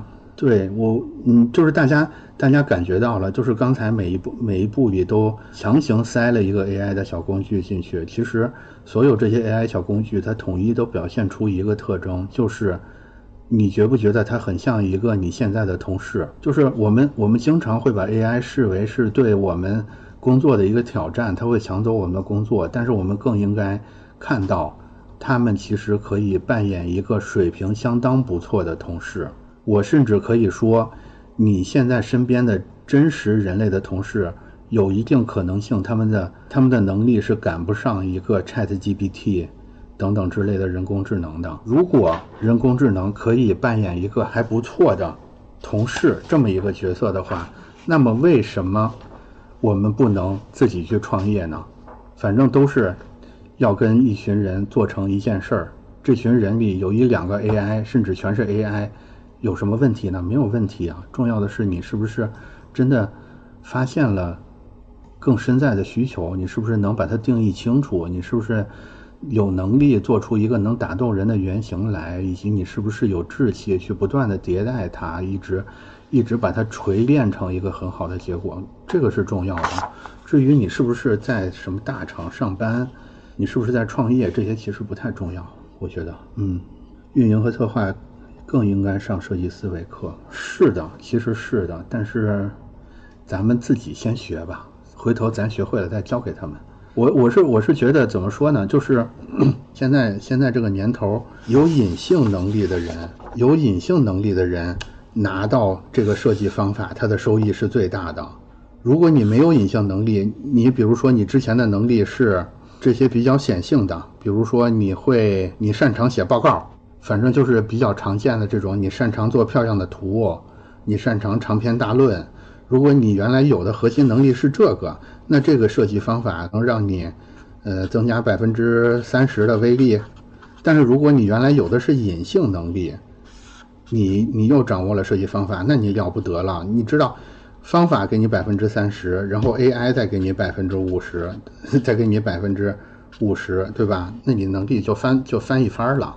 隐形能力 AI 是很难学会的，好吧？你自己都说不清楚这个原理是啥，你让你让人家怎么学去？擅长游说，是的，我会觉得说，呃，你用游说也行，我更喜欢用表达这个词。我会，我会觉得，其实表达一直是我们设计师的一个核心能力。表达，我们之前更关注于在画面上怎么表达，在视觉上怎么表达。但是其实你在，比如说在对话里的表达，比如说在场景构建里的表达，我觉得它在它在底层跟画面表达是通着的。也就是说，如果你很擅长画面表达的话，你就更可能擅长场景表达，更可能擅长对话式的表达。我觉得，咱受的就是这个训练。你如果本来是一个画面表达也不擅长的人，是大概率你在综合表达能力上进步速度是不如一个原来擅长视觉表达的人的。秋哥，设计思维乐趣效率可以再大概讲一下吗？对工业交互室内设计可能是适应最快的设计了。是的，是因为他们本来就跟就跟所谓的工业体系结合比较深，他们本来就是工业化程度更高的几个学科，所以所以在初期的时候他们是会进步的更快的。但是我觉得我们现在面临的这个事儿不是一次，不是又一次工业革命，而是而是一次完全不同的革命。啊，前面第五先进说那个是精益创业里边的内容，是的。我是觉得说，其实，在设计思维这个体系之外，有很多别的学科，其实也有类似于，嗯，设计思维的这些价值主张。我倒更愿意认为说，是因为所谓范式转化的时代变了，就是什么意思啊？就是我们之前那个工业生产最重要的就是效率，我会认为效率是第一优先级。这个真理已经好使了一百年，但是现在正在有可能有点不好使。当然，现在效率仍然是最重要的啊！你想做成任何事儿，一定都是效率比别人更高，成本更低，速度更快。到今天为止仍然是好使的，但是我会觉得说，它在未来有可能变得不好使。这个就是为什么包括设计在内的很多学科都生长出了一些全新的主张。这种主张就是，比如说精益创业提到的类似的主张，就是你要更舍得去在不确定性里边投入成本，是因为效率为王这件事儿的绝对统治地位正在发生一些动摇。那就这样，好，好，谢谢大姐，拜拜。以上就是这次公开课的内容，相关的公开课我们还会继续更新在播客中。有任何问题或者有想深入讨论的话题，评论区我们等你。